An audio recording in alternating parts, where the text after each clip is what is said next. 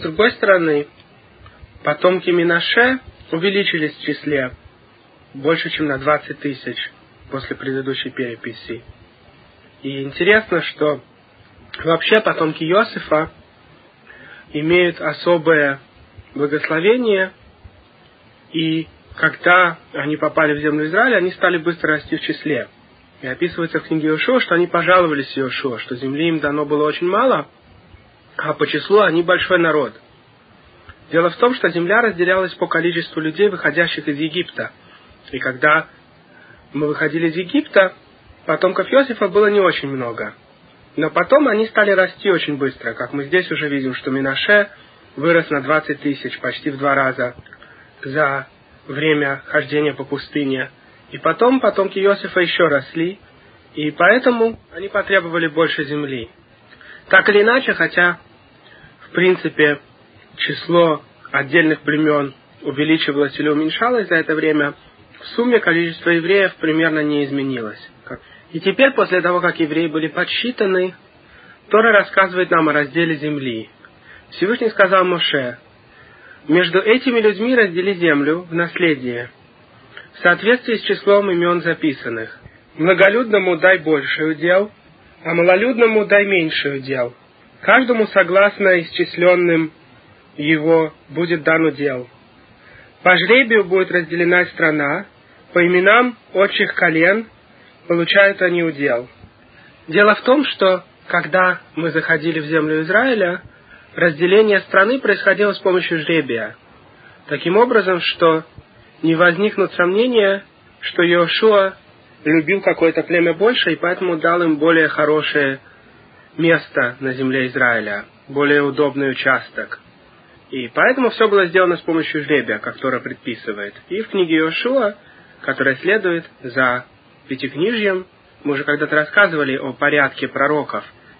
Тора заканчивается смертью Моше, и книга Иошуа рассказывает о том, что происходило после смерти Моше, как мы зашли в землю Израиля и как была разделена земля. Так вот, в этой книге описывается разделение с помощью жребия и то, какие места получили каждая из племен. И сегодня существуют достаточно разумные карты, на которые можно положиться, составленные по тому, что написано в книге Иошуа, и вы можете посмотреть на этих картах, в каких местах находились какие из племен детей Израиля. И мы будем говорить о самих границах Святой Земли позже, на следующей кассете, по главам Матот и Масей. И, конечно, для нас очень важно знать, где именно находится Святая Земля, от какого места до какого, потому что есть различия в законах по отношению к Святой Земле и в законах по отношению к Хуцлаарец, вне Святой Земли. И, разумеется, сегодняшние границы стран не играют никакой роли по отношению к нашей настоящей границе Святой Земли, как описано в Торе. И та Святая Земля, которую мы получим, когда придет Машиах. И на этой кассете я не хочу останавливаться на границах, мы об этом будем говорить на следующей кассете, но хотелось бы упомянуть, что если вы посмотрите на карты, составленные по тексту книги Иошуа, показывающие, в каких местах было каждое из племен, вы увидите, что большая часть племен находилась на территории, которая сегодня принадлежит Ливану, и даже небольшая часть Сирии принадлежала нашим племенам, в то время как на юге Святая Земля доходит только до реки Египетской. Как объясняют наши мудрецы, это Вади Эль-Ариш, и она находится как раз супротив нижнего конца Мертвого моря. Поэтому, конечно, южные территории и тем более места около Красного моря, как Эйлат, не являются частью земли Израиля. И поэтому человек, который выезжает, скажем, из Иерусалима в Эйлат, он на самом деле выезжает за пределы земли Израиля. Но мы сейчас не будем вдаваться в эти детали. Так или иначе, земля разделялась с помощью жребия, когда наш народ зашел в землю Израиля. И теперь Тора описывает перепись левитов. Левиты, как мы уже знаем, не унаследовали землю Израиля, но были специальные города для левитов, как мы сейчас увидим в Торе. И сначала описываются все племена, выходящие из Леви, и всего левитов было намного меньше, чем любых других племен Израиля, и причина на это мы уже объясняли на других кассетах. И Тора говорит, что левиты считаются всегда отдельно, потому что у них нету наследие в земле Израиля. И позже, в следующей кассете, мы будем обсуждать те города, которые были даны левитам. Левиты получили 42 города. Каждая из племен Израиля дала несколько городов на своей территории, таким образом, что левиты жили по всей земле Израиля и обучали народ Торе. Так как левитам не приходилось работать, они получали часть урожая от всех остальных племен. Тем более, что у них не было своей земли, и поэтому все равно работать над землей они не могли бы. А в старые времена большинство людей работали над землей. И получалось, что левиты занимались в основном Торой и обучением Торе народов. А сегодня тоже есть отдельные евреи, которые не обязательно, что происходят из племени Леви, но выбирают как цель своей жизни изучать Тору и обучать Торе других. И мы должны относиться к этим евреям с большим почтением. Не так, как некоторые говорят, ой, этому человеку лень было работать, поэтому он пошел, он сидит и занимается Торой целый день. Хасве шалом так говорить. Все наоборот, работать гораздо легче, чем заниматься Торой. Это каждый, кто пробовал и то, и другое, испытал на себе. Изучать Тору очень трудно, и Ецархара, дурное наклонение, пытается человека остановить теми силами, чтобы он не изучал Тору. В то время как работать не так уж и трудно. И многие из тех, кто изучает Тору, живут довольно-таки бедно, и все равно готовы ради Торы жить небогато, только чтобы иметь возможность весь день изучать Тору. Однажды ученик Раби Хайма из Вложина спросил его, у меня, он сказал, есть два варианта. Либо работать полдня и заниматься Торой полдня, либо заниматься Торой весь день, и мне тогда согласен один богатый еврей давать деньги, но он хочет половину награды за мое занятие Торой. То есть я буду заниматься Торой целый день, он меня будет содержать, но тогда половину времени я занимаюсь ради его награды, потому что он мне дает деньги, а половину ради своей собственной. И спросил он, что лучше? Выглядит, сказал ученик, что казалось бы лучше работать полдня и заниматься Торой полдня, ведь тогда мое занятие будет более лишем шамаем, более ради Всевышнего. В то время как если я буду заниматься Торой целый день, то получится, как будто я занимаюсь не лишем шамаем, а ради денег. И от этому Раби Хайм изложен. Не так, как ты говоришь, а как раз наоборот. Если ты будешь работать полдня и заниматься Торой полдня, то ты хочешь всю награду за свое занятие Торой получить сам. В то время как если ты действительно хочешь Лишем Шамаем заниматься Торой, только ради того, чтобы Тора Всевышнего изучалась, то тогда ты будешь заниматься Торой целый день. А награда, пусть половина награды уйдет кому-то еще. Тебе же важна не награда, а главное, что Тора Всевышнего изучается. Поэтому без сомнения, что мы должны очень уважать тех людей, которые берут деньги, чтобы они могли содержать семью, и таким образом изучают Тору целый день. Таких людей, Барух Хашем, немало. Мы живем сегодня в стране, где не так трудно содержать очень большое количество тех, кто изучает Тору старые времена таких людей было меньше, потому что денег у общества было мало, большинству приходилось работать, и только люди, которые были готовы жить почти что на хлебе и воде, только такие люди могли в основном изучать Тору целый день в старые времена. А сегодня, Барух Хашем, у нас в обществе есть деньги, есть много еврейских миллионеров, которые содержат ешивы, и немало людей, которые занимаются Торой целый день. И Барух Хашем в этой стране также помогает государство, и Многие из тех, кто изучает Тору, получают какую-то помощь от государства, какие-то фудстемпы или еще что-то. И без сомнения это все Всевышний нам послал в конце дней, чтобы была возможность у большого количества евреев заниматься Торой. И этих людей нужно уважать, и очень большой грех против них говорить плохо, что они хасвишалом занимаются Торой только потому, что не хотят работать. Как я уже объяснил, занятие Торой – это очень благородная цель, и всегда у нас были те евреи, которые занимались только Торой. Но в старые времена в основном это были левиты, потому что в основном левиты имели часть дохода от всего народа. Но в более поздние времена, уже во времена Талмуда, когда евреи жили вне земли Израиля и в основном изучали Тору уже не только левиты, а те, кто сами хотели изучать Тору, и так пишет Рамбам тоже в своих, в своих законах, что не только племя Леви, но любой, кто хочет изучать Тору, может стать как Леви в этом отношении, что он будет изучать Тору ради Всевышнего и всю свою жизнь посвятит этому. Ведь посмотрите, любая нееврейская нация имеет множество ученых. Эти ученые в основном ничего не производят конкретного. Например, такая наука, как математика, в основном практического значения не несет. Только теоретически в будущем могут какие-то конкретные законы, выведенные математиками, быть применены в каких-то отраслях техники. Но, в принципе, само занятие математикой никаких конкретных плодов сразу же не несет. Есть целые отрасли математики, которые, скорее всего, никогда или очень не скоро принесут какие-то плоды в практическом смысле. Очень большая часть математики занимается всякими доказательствами существования или несуществования каких-нибудь точек в каких-нибудь треугольниках, и, скорее всего, никогда эти теоремы не будут применены ни в каких технических отраслях, и никогда ничего конкретного обществу не принесут. И тем не менее общество согласно содержать множество и множество математиков, платить им зарплату и неплохую зарплату, чтобы они только сидели и изобретали теоремы. Если уж не евреи готовы ради своих наук отдавать деньги и платить налоги, чтобы сидели люди и изучали эти науки, то почему, Хасве Шалом, наша нация не захочет отдавать деньги, чтобы кто-то изучал Тору? Неужели наша Тора не будет хотя бы так же важна для нас, как математика для неевреев? Ведь наша Тора несет плоды без сомнения, только эти плоды не так заметны. Когда евреи изучают Тору, это несет духовное благословение на наш народ. И если бы не изучалась Тора по всему миру даже одно мгновение, то мир бы не смог существовать, как рассказывается в Талмуде. И поэтому так важно нам, как минимум, отдавать часть своего дохода на ешивы, на благотворительные организации, и мы уже рассказывали, что каждый еврей должен давать хотя бы десятую часть дохода, и желательно давать пятую часть, хотя бывают какие-то исключения и определенные случаи, и, конечно, всегда нужно говорить с раввином, как отсчитывать эту десятую часть или пятую часть. Все это не так просто, но во всяком случае человек, который только дает какие-то копейки, когда к нему приходит в синагогу с протянутой рукой, он далеко не выполняет, как правило, свою заповедь отдавать цедаку.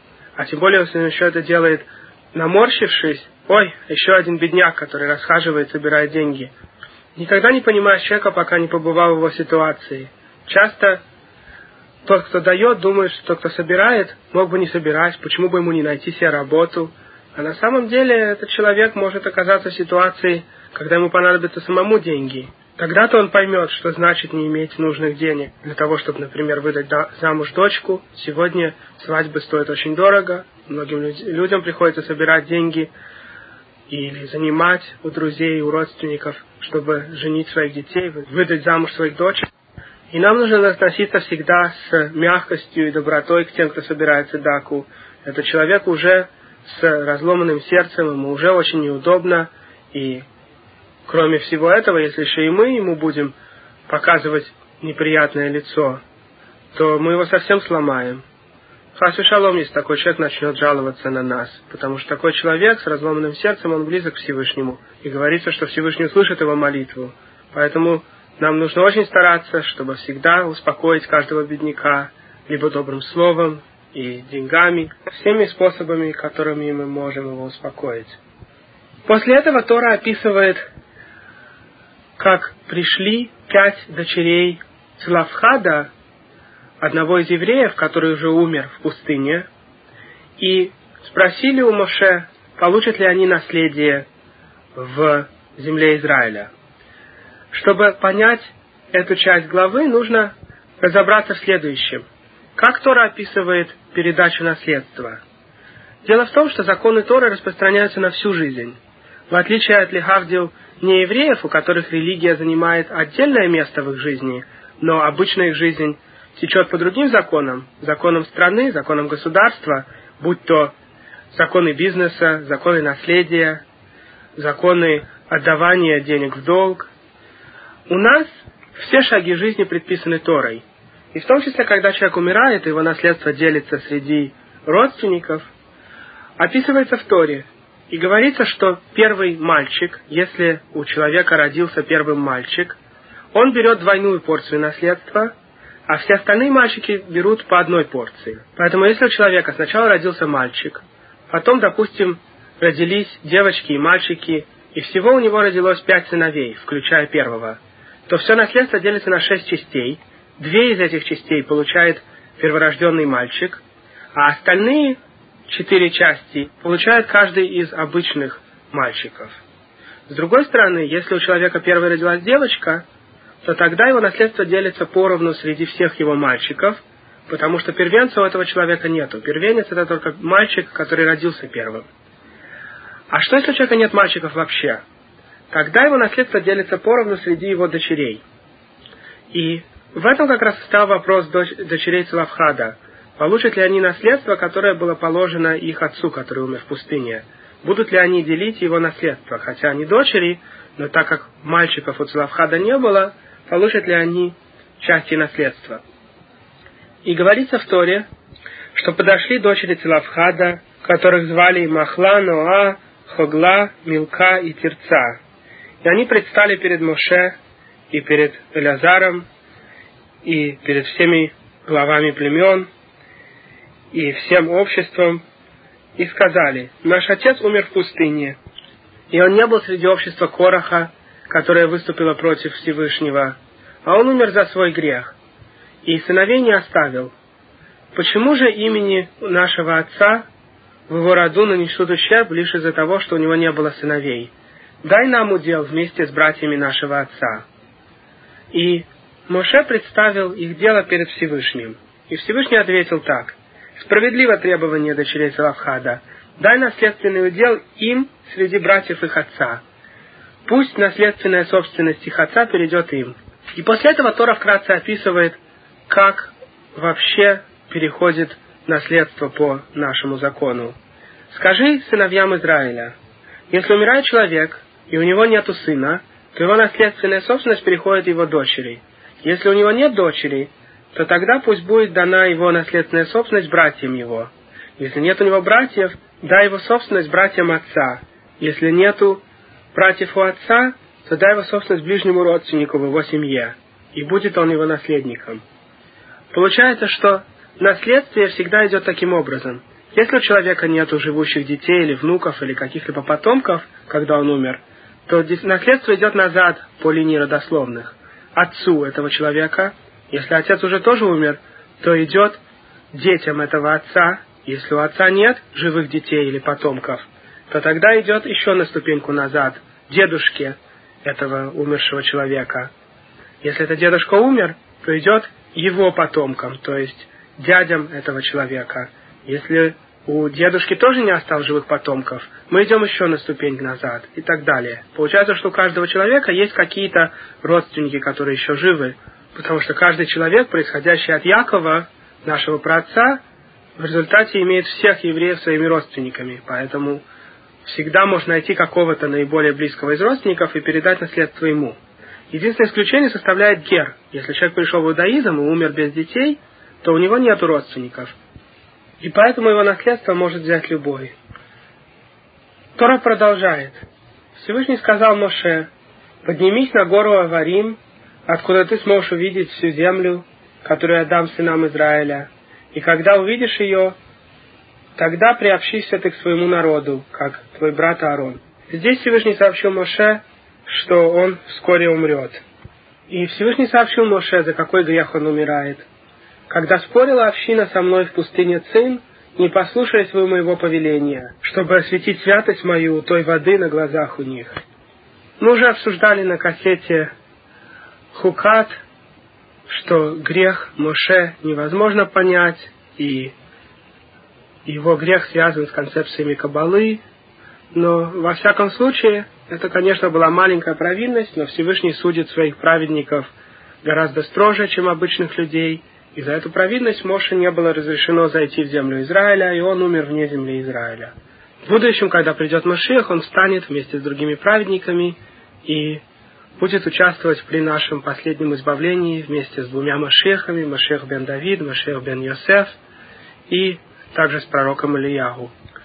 После того, как Всевышний повелел Моше, что вскоре он умрет, Моше, как праведный лидер нашей общины, в первую очередь побеспокоился о евреях. И поэтому он сразу же сказал, «Пусть назначит всемогущий Бог всех живых душ человека над общиной, который выходил бы перед ними, и который входил бы перед ними, и который приводил бы их, чтобы не было общества Бога, как стадо, у которого нет пастуха». И сказал тогда Всевышний, обращаясь к Моше, «Возьми себе Иошуа, сына Нуна, человека сильного духом, и возложи на него руку твою, и поставь его перед Элязаром Коином и перед всем обществом, и дай ему указания на глазах у них. И дай ему от величия своего, чтобы слушалось его все общество сынов Израиля. И пусть он стоит перед Элязаром, священником, и тот будет спрашивать у него решение Урим перед Богом.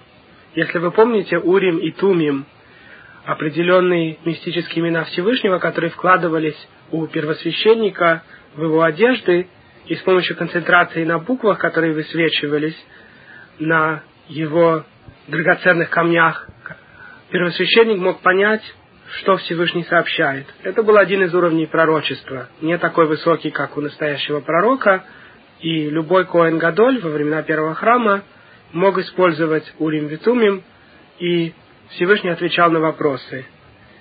И говорит здесь Всевышний, что Элязар, первосвященник, будет отвечать на вопросы Иошуа. И Моше сделал, как ему повелел Всевышний, он взял Иошуа и поставил его перед Элязаром, первосвященником, и перед всей общиной Израиля, возложил на него руки и передал ему полномочия. Все это было сделано, как Всевышний повелел Моше. И на продолжении кассеты, как мы уже говорили в начале, будет рассказаны все виды приношений, которые приносились в праздники и в субботу. Дело в том, что во время нашего хождения в пустыне мы не приносили эти специальные карбонот, мусав. А с тех пор, как мы зашли в землю Израиля, эти карбонот приносились в каждый Рошходеш, каждую субботу и в каждый праздник есть дополнительные жертвы, которые приносились в храме. И сегодня мы молимся дополнительную молитву Мусав, супротив этих дополнительных приношений.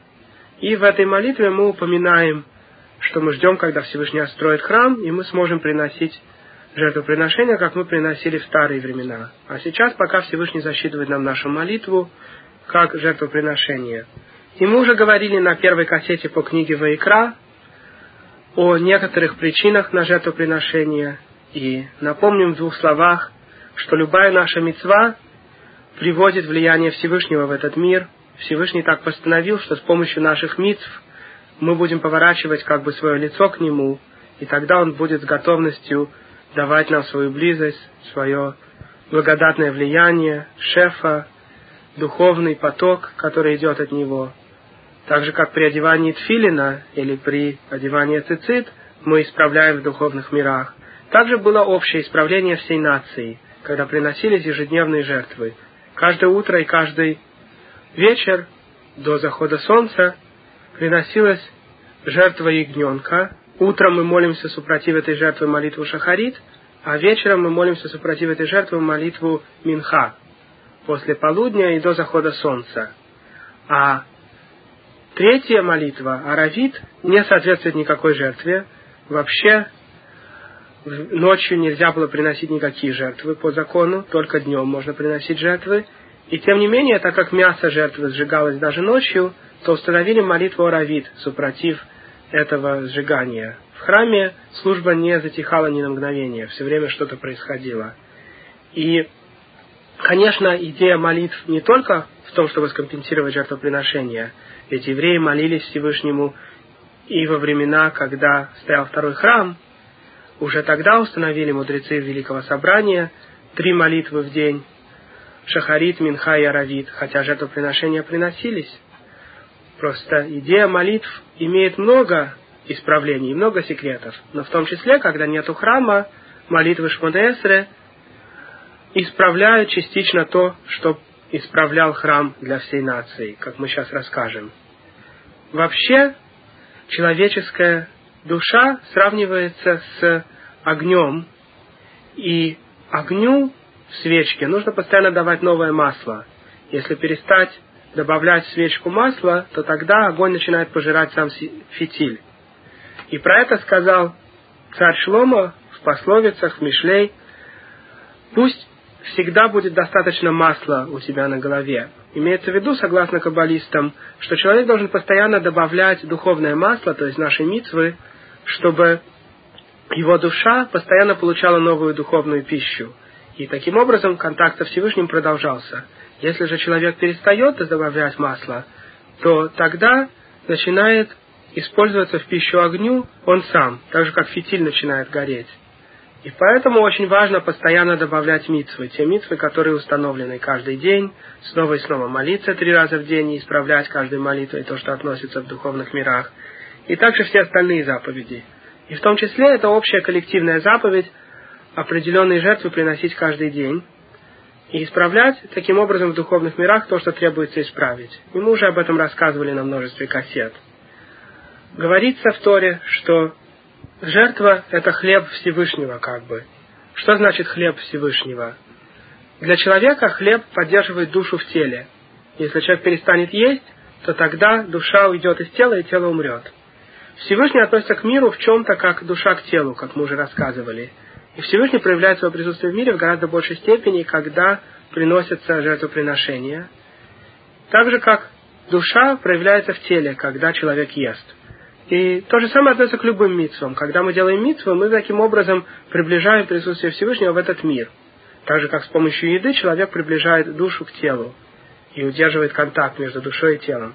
Если мы не делаем митцвы, то присутствие Всевышнего оставляет как бы этот мир.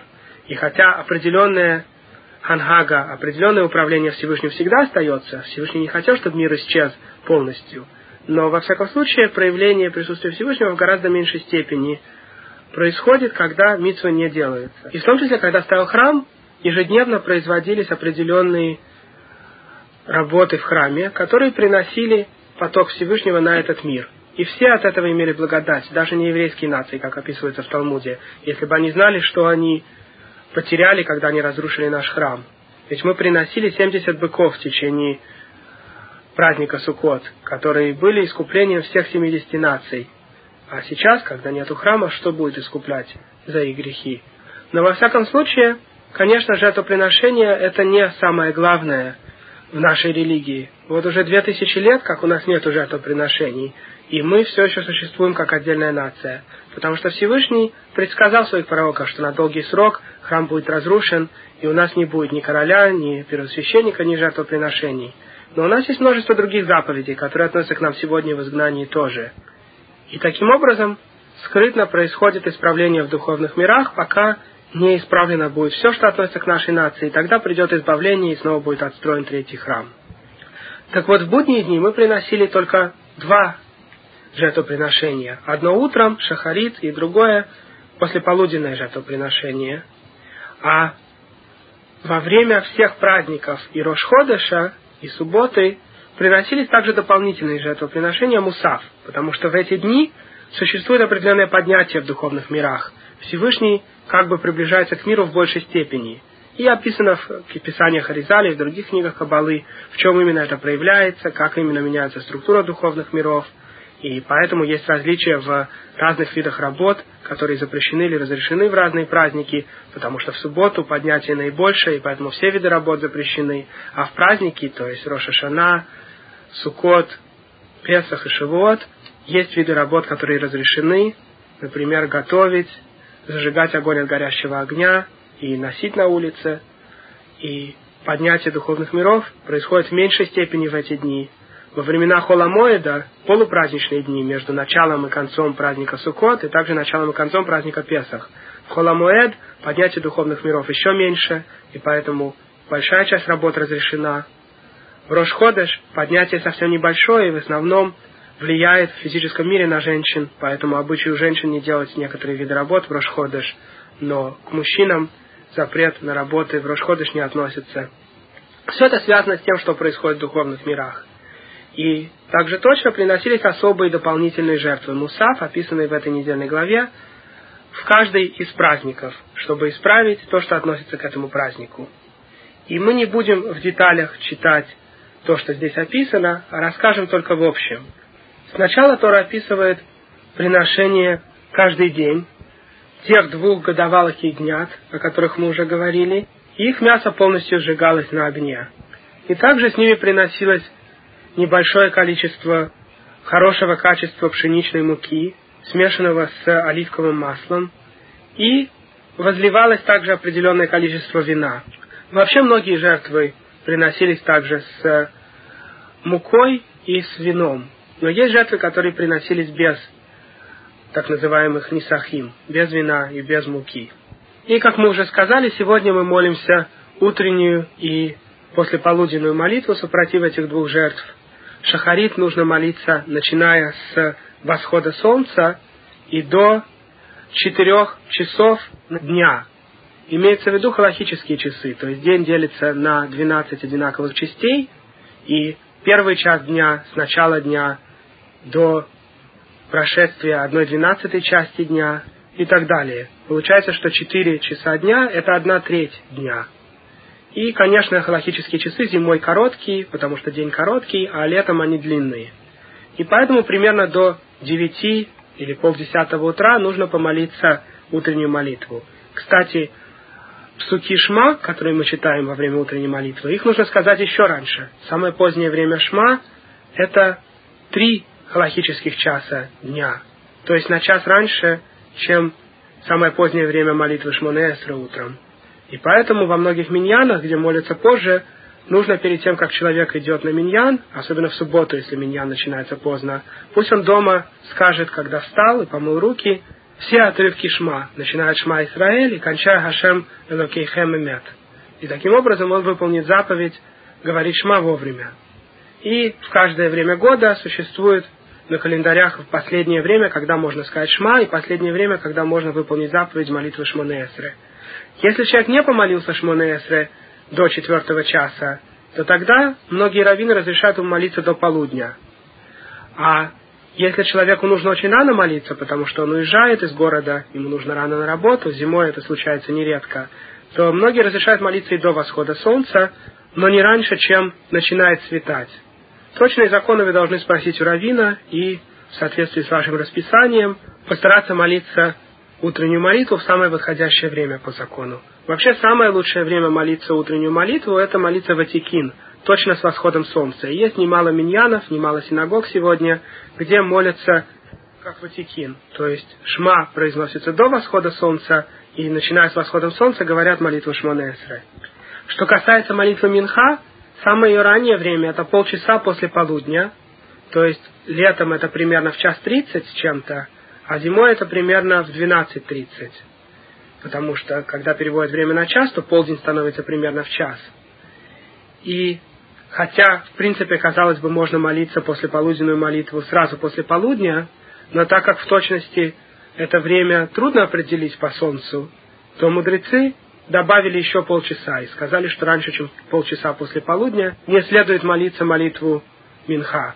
Между прочим, Талмуд упоминает, что Авраам был настолько хорошо разбирался в астрономии, что знал точно, когда полдень, и поэтому он мог молиться молитву Минха сразу после полудня. И самое позднее время молитвы Минха – это заход солнца, но некоторые раввины разрешают молиться немножко позже тоже – и, во всяком случае, нужно стараться закончить молитву Минха до захода солнца, если есть такая возможность. А после выхода звезд наступает время молитвы Марьев, Аравит, вечерней молитвы. Насчет Мусав, который мы произносим в Рошходеш и во все праздники и в субботу, супротив этих жертв Мусафа, о которых мы сейчас будем читать, ее можно молиться сразу после молитвы Шахарит и до захода солнца.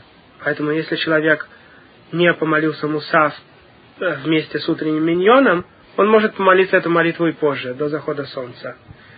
После того, как Тора описала каждодневные жертвоприношения, тех двух ягнят, которые приносились каждый день, Тора описывает дополнительную жертву в субботу.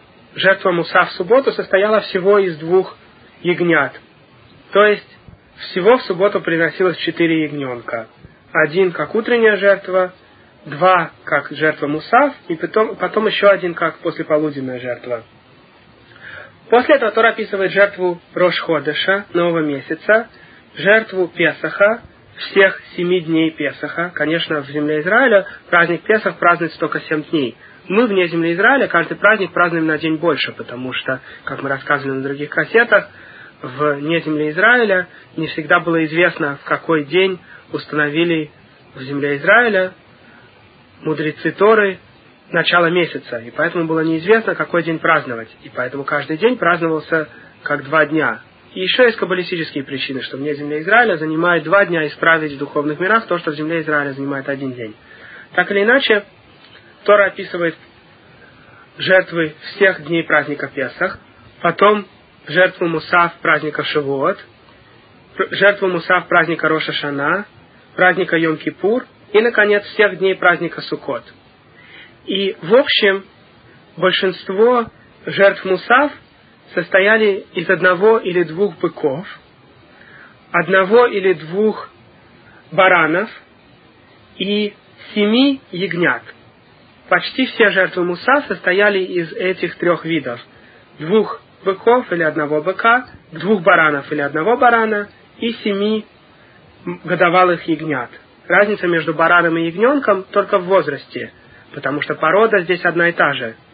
И еще в каждый мусав праздников Рошходыша приносился козел в жертву хатат, в отличие от предыдущих жертв, которые приносились как ула, то то есть их мясо полностью сжигалось в костре. Козла приносили как жертву хатат, и его мясо частично съедалось куаним, а не только жиры сжигались на костре. Что же искуплял этот козел? Жертва хатат приносится как искупление обычно. И, например, человек, который случайно сломал субботу, в старые времена, когда стал храм, приносил козу или овцу в жертву искупления, в жертву хатат. Если он специально сломал, он не приносил жертву. Мы уже рассказывали на кассете по первой главе Вайкра, что за специальные грехи Тора не предписывает, как правило, жертв, и только полным раскаянием и искуплением греха можно исправить испорченное. Но когда человек случайно грешил за определенные виды грехов, приносилась в жертву коза или овца. Но за какой грех приносились козлы в каждый Рошходыш и в каждый праздник? И отвечает нам Талмуд, что они все приносили за один тип грехов. За нечистых людей, которые ели части жертвоприношений, или иногда за нечистые жертвоприношения, которые съедались Коганим. Дело в том, что когда можно было есть части жертвоприношений, то есть те части, которые ели Куаним, или те части, которые ели обычные евреи, нужно было, во-первых, самому человеку быть ритуально чистым, и, во-вторых, этим частям быть ритуально чистыми. Например, если кусок мяса коснулся случайно дохлой мышки или дохлой ящерицы, то этот кусок мяса становится нечистым. Если этот кусок мяса был частью жертвоприношения, то его теперь нельзя есть. Также если человек сам коснулся дохлой ящерицы, или человек, у которого вышло семя, или человек, который коснулся мертвого, или находился в одной комнате с мертвым, или женщина Нида, которая не сходила в микву. Все эти люди нечисты в ритуальном смысле и не могли есть части жертвоприношений. Но нередко случалось, что человек забывал или не замечал, что он коснулся чего-то нечистого. Например, человек, может быть, проходил под одним деревом, и в другом месте под этим же деревом валялся кусочек мертвеца. И человек, который проходил, стал нечистым. Или, возможно, человек проходил над могилой и не знал об этом. И таким образом этот человек потом, когда ел части жертвоприношений, не зная, что он нечистый, делал определенный грех. И за эти грехи приносились постоянно козлы в каждый праздник и в каждый Рошходыш. Эти случайные грехи были частыми, и поэтому все время Всевышний предписал, чтобы эти грехи исправлялись с помощью таких козлов. Всевышний, который знает духовные корни каждого животного, предписал нам, что именно таким образом будет искупляться случайная вина тех людей, которые по незнанию в нечистоте ели части жертвоприношений. Что касается жертв Ола, жертв всесожжения, о которых мы рассказали, то есть бык или два быка, баран или два барана и годовалые ягнята, то их исправление включало в себя общий тикун. Мы когда-то рассказывали, что в общем Всевышний управляет по трем каналам. Правая сторона со стороны Хесед, когда Всевышний добр э, по отношению к творениям. Левая сторона, сторона Гвуры, когда Всевышний судит мир.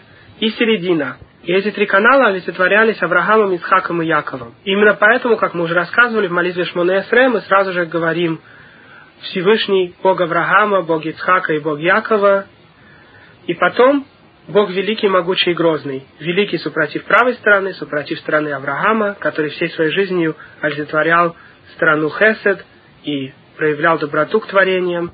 Могучий, Гибор, сильный, супротив Ицхака, который был силен и готов был подавить себя ради того, чтобы Авраам принес его в жертву, как они предполагали, что Всевышний этого хочет. Оказалось, конечно, что Всевышний только хотел, чтобы Ицхака положили на жертву, в результате он жертву принесен не был. И, наконец, средняя сторона, супротив Якова, супротив слова Нора. И из животных к Аврааму относятся быки, поэтому Тора подсказывает, говоря, что Авраам побежал к быку, к Ицхаку относятся бараны, поэтому вместо Ицхака в жертву был принесен баран во время Акейды, и к Якову относятся ягнята, поэтому говорит Тора, что ягнят отделил Яков. И поэтому приносилось эти три вида жертв всегда, супротив этих трех сторон, правой стороны, левой стороны и середины. В то время, как мы уже рассказывали, Билам и Балак понимали, что у нечистой стороны есть сила только по отношению к правому и к левому – у Авраама был нехороший сын Ишмаэль, у Ицхака был нехороший сын Исав. Но у Якова все дети были хорошими. Поэтому Билам не приносил в жертву ягнят. Супротив Якова у него не было никаких сил. Но супротив Авраама и Ицхака он надеялся прилепиться к этим каналам, поэтому он приносил быков и баранов. Семь быков и семь баранов он приносил Всевышнему, как мы читали две главы назад. Все эти виды жертв относились к каждому празднику, кроме Суккот. В Суккот приносилось гораздо больше жертв, а именно в первый день Суккот приносилось 13 быков, 2 барана и 14 ягнят. И в каждый следующий день праздника Суккот приносилось на один меньше быков, но всех остальных жертв столько же, то есть 2 барана и 14 ягнят. И идея праздника Суккот в том числе, конечно, есть множество секретов, но одна из идей – это исправить то, что относится к 70 нациям. В первый день приносилось 13 быков, во второй день 12, в третий день 11 и так далее. В седьмой день приносилось 7 быков. Всего 13 плюс 12 плюс 11 плюс 10 плюс 9 плюс 8 плюс 7 – 70 быков, супротив 70 наций. И еще Вильнинский Гаон замечает, что по отношению к жертве за грех козла за грех в первый, второй и четвертый дни сказано «сеир и зим» для греха, в то время как в остальные дни, то есть в третий, в пятый, в шестой, в седьмой, сказано просто «сеир». «Сеир и зим» и «сеир» в принципе значит одно и то же, но подсказывают разные вещи. Говорит Вильнинский Гаон, что кроме 70 наций есть еще две нации, которые над ними, потомки Исава и потомки Ишмаэля – так же, как еврейский народ в себе подсказывает все остальные народы. Мы как бы находимся посередине и включаем все остальное хорошее, что есть в мире. Так вот, есть 70 наций и две над ними, Исав и Ишмаэль. И в нашей нации есть двое наверху, Авраам и Ицхак. И потом 70 потомков Якова, включая его самого, которые зашли в Египет – Авраам с правой стороны, Ицхак с левой стороны, и Яков посередине со своей семьей, 70 потомков. Так вот, говорит Вильнинский Гаон, что у неевреев 35 из наций, половина из 70 наций, находятся под духовным влиянием Исава, левой стороны с нечистоты, а 35 наций находятся под духовным влиянием Ишмаэля, правой нечистой стороной. И мы знаем, что в основном влияние ишмаэлитов, влияние мусульман распространилось по Африке и Азии, а влияние христиан распространилось по Европе и Америке. И все это связано с духовными корнями тех наций, которые жили в разных местах. Конечно, не все азиатские нации приняли ислам, и мы сейчас говорим только о в принципе потенциальном духовном корне, но на практике распространение уже зависит от свободы выбора каждой конкретной нации и каждого конкретного человека. Но в общем все нации находятся под этими двумя. Так вот, говорит Вильнинский Гаон, что Сеир и Зим подсказывает Исава, а слово Сеир просто подсказывает Ишмаэля. Поэтому 13 плюс 12 плюс 10 в сумме 35. Это первый, второй и четвертый дни, когда Тора подсказывает, что нации, которые искуплялись в эти дни, находятся под властью Исава. И поэтому сказано Сир и Зим. В то время как остальные дни 11 плюс 9 плюс 8 плюс 7 тоже 35. Тогда искуплялись те 35 наций, которые находятся под Ишмаэлем. И поэтому в эти дни сказано в Торе просто слово «сиир», а не «сиир» и эти дни подсказывают искупление тех 35 наций, которые под Ишмаэлем. И, наконец, в праздник Шмини приносится только один бык, один баран и семь ягнят. И в этот праздник наше приношение супротив нашей нации. Мы остались одни. Мы уже исправили все, что относится к 70 другим нациям, и теперь в последний день после Суккот мы приносим приношение по отношению к нашей нации, любимой нации Всевышнего. В заключение заметим то, что сказано в Иерусалимском Талмуде. Заметьте, что по отношению к каждому празднику упомянут козел за грех. Но в праздник Шавуот, когда была дарована Тора, сказано просто козел для искупления, но не сказано за грех. И говорит Иерусалимский Талмуд, что когда мы принимаем на себя ермо Торы, то Всевышний засчитывает нам, как будто мы не грешили. Поэтому слово «грех» не упомянуто по отношению к козлу в праздник Шавуот. Если у вас есть вопросы в этой кассете, пожалуйста, звоните 917-339-6518. Легче всего меня застать утром в будние дни. Если вы хотите субсидировать другие кассеты, пожалуйста, звоните Аврааму 718-846-6520. Барух Хашем Леолам, амин, амин.